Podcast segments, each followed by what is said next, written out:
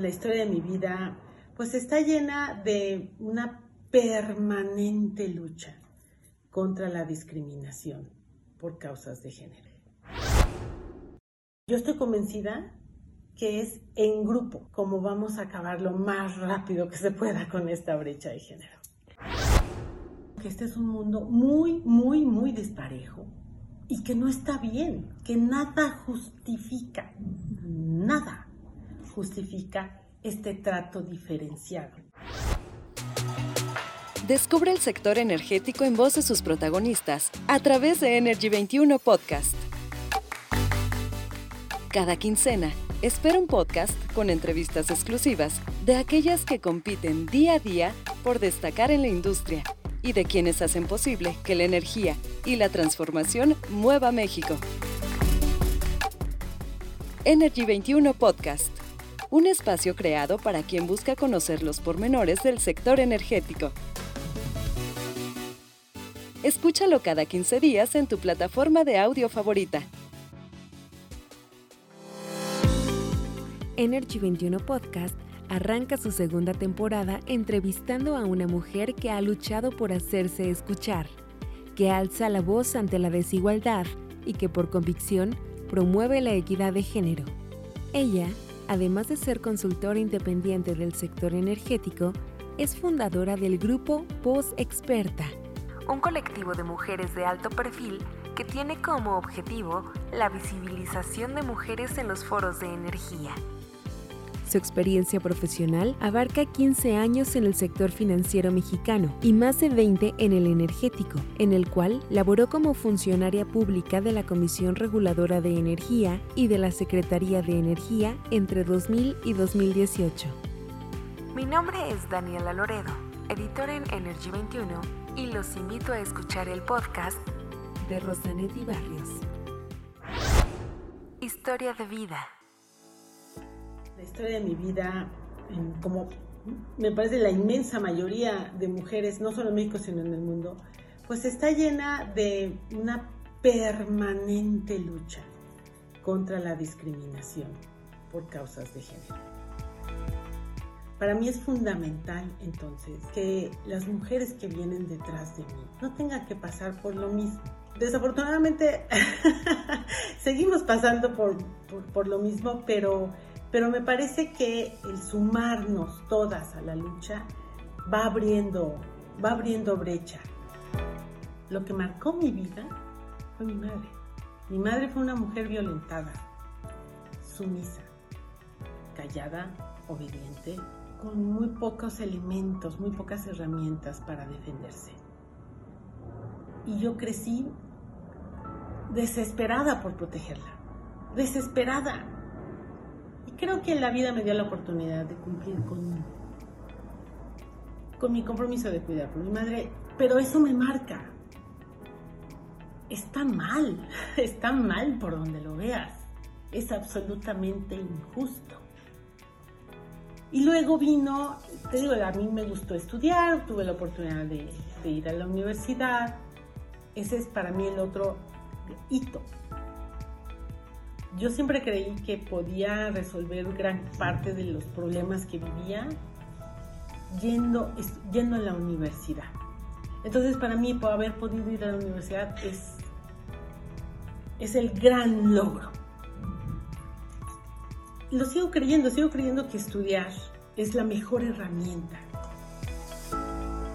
El haber vivido de manera directa la violencia es una mm, experiencia que no quiero para nadie.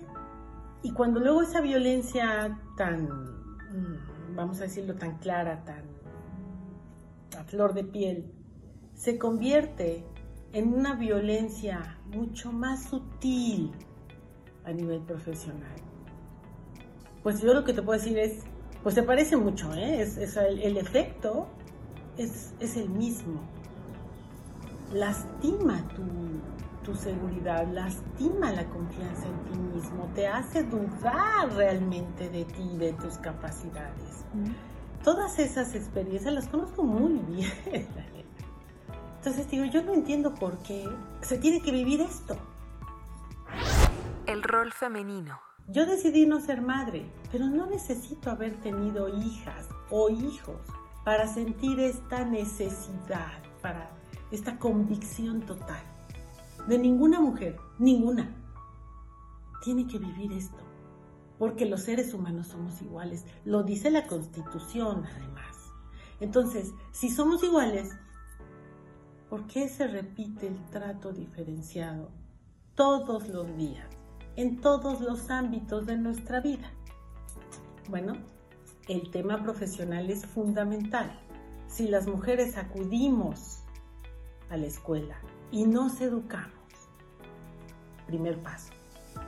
Segundo paso, queremos trabajar, ya estudiamos, ahora queremos trabajar. Y ya que estamos trabajando, queremos subir en la escala jerárquica, como cualquier otra persona.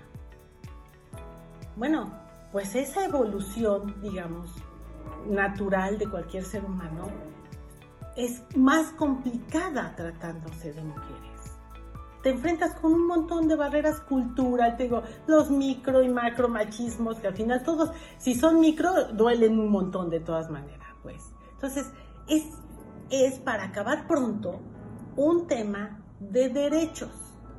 Tenemos los mismos derechos, las, debemos tener las mismas oportunidades y lo único que exigimos es algo muy sencillo. Queremos igualdad. Queremos ser tratadas igual. Queremos que nos dejen de decir, mi hijita chiquita, bonita, preciosa, ay, mi amor, ay, no te enojes, ay, sonríe, te ves más bonita. No, no nos hablen así. Y si nos van a tomar una foto, no nos hablen como si fuéramos, ay, muñequita, ay, tan bonita que te ves sonriendo. No, no nos hablen así. Chimamanda dice que para saber si algo está bien dicho o escrito, hay que cambiar el género mi punto es, a ver, tómenle una foto a los señores y gales, ay, a ver, sonrían, se ven bien guapos. Nadie va a hacer eso. Entonces, vamos, digo, es un tema de, pues, de acumulación de experiencias y de verdad de decir, no le tiene que suceder esto a nadie, ya estuvo. Es la única manera en que vamos a ser un mejor país. ¿No? el, el entender cómo opera el patriarcado una vez que lo empiezas a ver, ya no hay forma de voltear la cara, lo estás viendo. Entonces tienes una de dos, eres cómplice o lo combates. Y yo decidí combatirlo. Es así de simple. Es que no hay nada que, o sea, no hay un solo argumento, uno, que sea válido. Y, uno de los principales argumentos, como tú dices, es tienes que quedarte en casa a cuidar a tus hijos y te ponen contra la pared, entonces tienes que andar escogiendo si quieres, si puedes, si vas a tener o no tener hijos, porque es una decisión que afecta tu carrera. Bueno, eso no debe existir, eso no es así. Es cierto que las mujeres son las que se embarazan, sí, eso es cierto. El que la crianza esté asociada a las mujeres, eso es una decisión cultural. Eso no tiene nada que ver con la naturaleza nada. Voz experta. La perspectiva de género, la lucha por cerrar la brecha de género, es un principio de vida. Simple y sencillamente no lo concibo de otra manera. Esta convicción se ha visto alimentada, reforzada con un proyecto del que tuve el enorme privilegio de participar junto con otras 20 expertas que hace cinco años fundamos Voz Experta. En este proyecto, digo, es, ha sido el catalizador perfecto de esta, de esta visión mía, que ha venido afortunadamente gracias a la retroalimentación de todas las mujeres que participamos en este grupo, que hoy ya sumamos casi 150. Gracias a todas ellas te puedo decir que cada vez tengo mejor claridad de la importancia de la lucha para que desaparezca la brecha de género y la relevancia de que lo hagamos todas juntas. Una sola no puede. Yo estoy convencida que es en grupo, como vamos a acabar lo más rápido que se pueda con esta brecha de género. De hecho, te puedo decir que hubo algunos esfuerzos previos a Voz Experta. Resultó complejo consolidarlos. Y un buen día, digamos, surge esta, esta visión, esta clara idea de, a ver, vamos por una, una muy importante, la visibilización todo el mundo siempre nos estábamos quejando que todos, o sea, es los eventos de energía, también del resto de los sectores, pero bueno, me voy a quedar energía, que es de lo que mejor conozco, están dominados por hombres. Todas esas fotografías y videos que, que veíamos en el pasado, siempre, siempre, eh, digamos, constituidos por eh, paneles 100% de hombres. De repente, alguna mujer, cuando por los digamos, coincidía con que esa mujer tenía alguna posición de liderazgo. El argumento siempre es, es que, es que no se trata de que haya mujeres, sino de que haya gente que sepa, sí, claro, por Dios, es que ese, ese argumento a mí me ofende. Por supuesto que sí. El tema justamente es que hay un montón de talento, un montón de talento ahí guardadito, detrás de cámara porque no ocupan las posiciones de liderazgo. E insisto, pues este es un efecto dominó. Y constituimos este grupo que lo que busca es aglutinar a este talento y decir, a ver, no hay argumento, aquí hay. Y no solo eso, buscamos promover entre nosotras mismas este compromiso de grupo. Oye, si te invitan a ti, no puedes invitar a otra no perdamos ese lugar. Ayúdanos desde tu posición. Tú que ya llegaste, continúa abriendo las puertas. En una mesa de trabajo donde eres la única mujer y si además eres la más joven, pues la verdad es que se entiende que cuesta mucho trabajo levantar la voz porque tienes que pasar encima de toda esa carga tremenda llamada patriarcado. Lo que hacemos en Voz Experta es invitarnos, jalarnos a hacer, hacemos mentorías, compartimos información o las explicamos entre todas, pues es, y tenemos un reciente, recién, recién estrenado código de ética en el que ponemos, defendemos y, y planteamos, digamos, presumimos cuáles son los valores que nos empujan. Y el número uno es la sororidad. Somos 148 actualmente empezamos las 20 que somos las fundadoras del grupo. Tenemos criterios, tenemos un consejo de administración, tenemos diferentes comités en el que, digamos, tratamos de organizar las, las responsabilidades de la conducción general de la, de la asociación. ¿Queremos más voces expertas? Por supuesto que los, las queremos, por supuesto que sí. Pero queremos voces expertas que de entrada compartan nuestros valores, que los entiendan, que sepan que sumarse significa sumar a la causa. Tratamos de crear un ambiente amigable, un ambiente seguro, un ambiente donde todas se sientan en entera libertad de decir yo opino así. Cosas por cambiar. Este es un juego de poder. ¿Quién quiere soltar el poder? Nadie. En ningún ámbito. Entonces cuesta trabajo. Mucho. Y te, y te encuentras con mucho un montón de argumentos que si no están, que si no quieren ir, que si cancelaron, que si no hay, que si yo quiero la cabeza de una... El que me digas, no es más que una resistencia.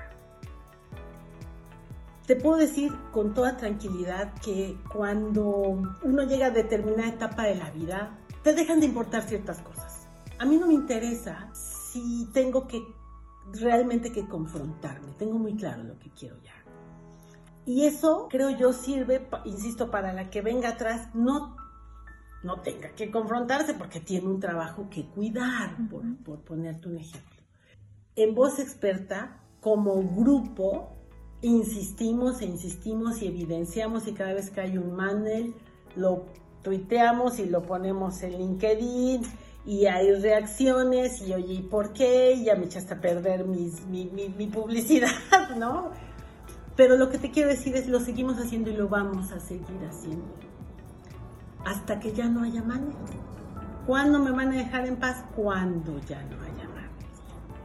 Y para que ya no haya manes, nosotras invitamos a abrazar los principios que le aplican a los funcionarios de la OCDE los, eh, para efectos de la asistencia a eventos. Y esos principios que digo que suenan muy simples y que en principio de repente te encuentras instituciones que dicen, ay, eso está muy fácil, ¿cuál es el problema? Implican que ningún funcionario de la OCDE se puede sentar en un panel si no hay al menos una mujer experta ahí. Que si no la hay, pudiera pedir entonces o bien ceder su lugar a una colega o bien decir, oye, agrega una silla y traemos a alguien más. Trayectoria. Bueno, mira, yo la primera parte de mi carrera la hice en el sector financiero, estuve 15 años y después brinqué al sector de energía. Y a lo largo de toda mi carrera, te puedo decir, por supuesto que me enfrenté a situaciones en donde, por ejemplo, hubo por ahí un director que dijo, yo no quiero volver a, esa, volver a verla en una reunión. ¿no? por andar opinando en contra, por tener una voz que yo no estoy de acuerdo con eso.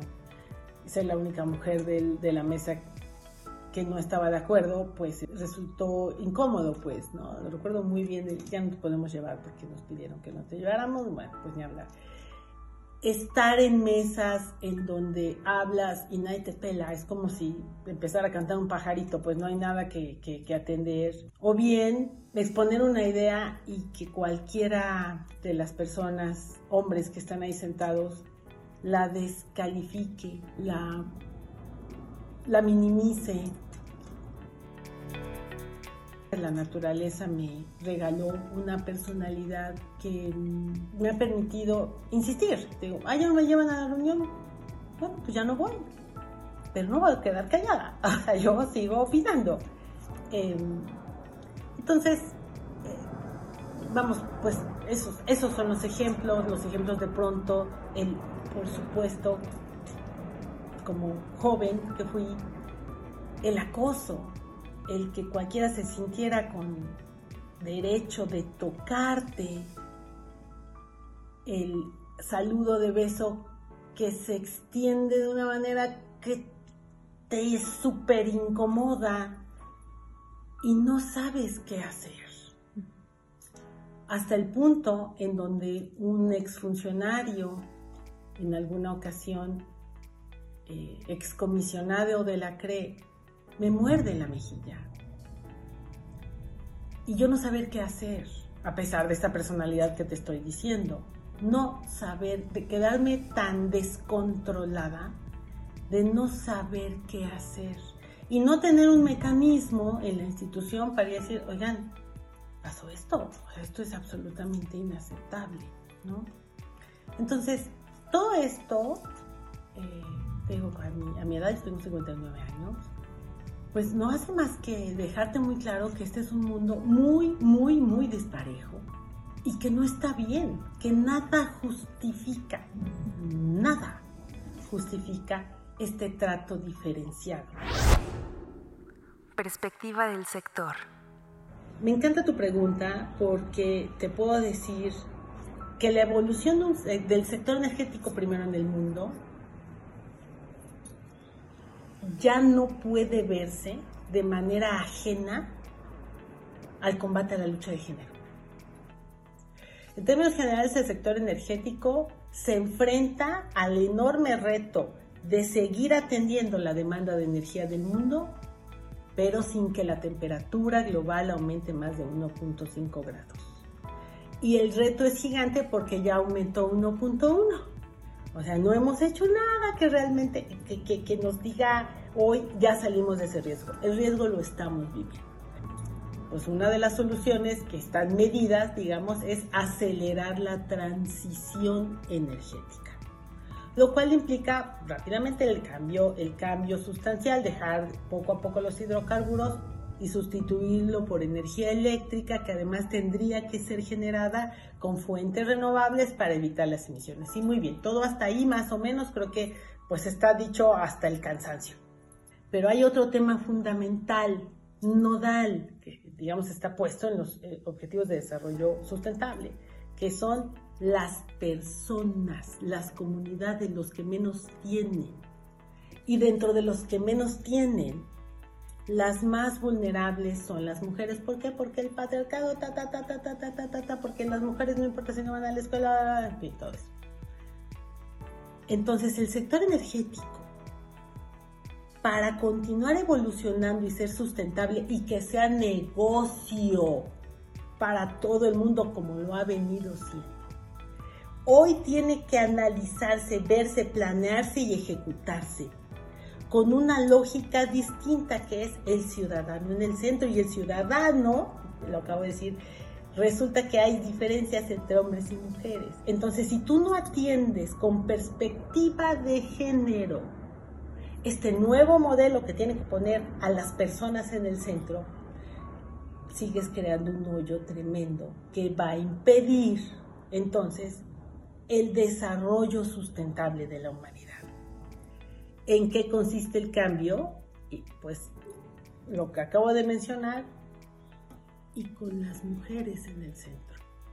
Las mujeres no solamente visto como el objetivo al que hay que ayudar, no, por supuesto, ese es el objetivo, pero para que llegues ahí necesitas mujeres tomando decisiones. Ese es el sector energético que va a sobrevivir y que va a poder acabar con el riesgo espantoso del cambio climático. El consejo. Mira, Daniela, sin duda es una, es una pregunta extraordinaria la que tú haces. Yo trato, y es un esfuerzo importante, o sea, yo, yo, yo soy muy aprensiva. Entonces cada vez que veo cuánto falta en general para acabar con tanta injusticia, mm, me lleno de aprensión. Y justamente el reto consiste en tratar de vivir en paz y satisfecha. Yo creo, eso sí te puedo decir, y espero, ese es mi plan, nunca callar. Yo voy a seguir levantando la voz. Yo voy a seguir diciendo lo que pienso, lo que opino, señalando los errores que desde con, con fundamentos, nada más así, este, con fundamentos que se toman en el sector. Y Nada me gustaría más, por ejemplo, que ver que la paridad se alcanza, que se acaban los manes. Oh, bueno, pues eso sería magnífico. La verdad, ya con eso dicen, no, ahora sí ya, se acabó, ya no tengo nada más que hacer. Espero que se, yo creo que se podría, es un tema de voluntad política. O sea, cuando me dicen, que es un proceso, no, hombre, eso se consigue en tres días nada más, que se requiere una voluntad que no hemos encontrado. Este, ojalá lo pueda ver. Yo vivo en paz, Daniela, sabiendo que no me voy a callar. Yo no me voy a callar. Yo voy a seguir levantando la voz. Hasta que pueda. Ojalá llegue un momento en que ya no haga falta. Pero mientras haga falta, lo voy a hacer. Reflexión final. Para mí es fundamental compartir que la persona que soy hoy, la soy mucho gracias a mi esposo es el aliado más importante que he tenido en la vida. Ojalá todas tuvieran el mismo aliado, porque es una cosa, la vida es mucho más sencilla, está llena de colores y cuando se te pone todo gris, hay alguien que sabes que te ama y que te va a ayudar. Y ese es mi esposo. Y la otra, insisto, bueno, pues sí, eh, voz experta las aliadas, las amigas, las auroras y también aquellas con las que no es uno tan amiga, porque somos seres humanos, todas podemos empujar juntas para el mismo lado. El acabar con la brecha de género implica modificar una cultura que ha regido al planeta Tierra, yo te diría prácticamente desde que es desde su origen. Por eso cuesta tanto trabajo. Pero todos tenemos que verlo, entender el enorme, ya no podemos seguir así. No podemos seguir teniendo como país a 11 mujeres muriendo todos los días.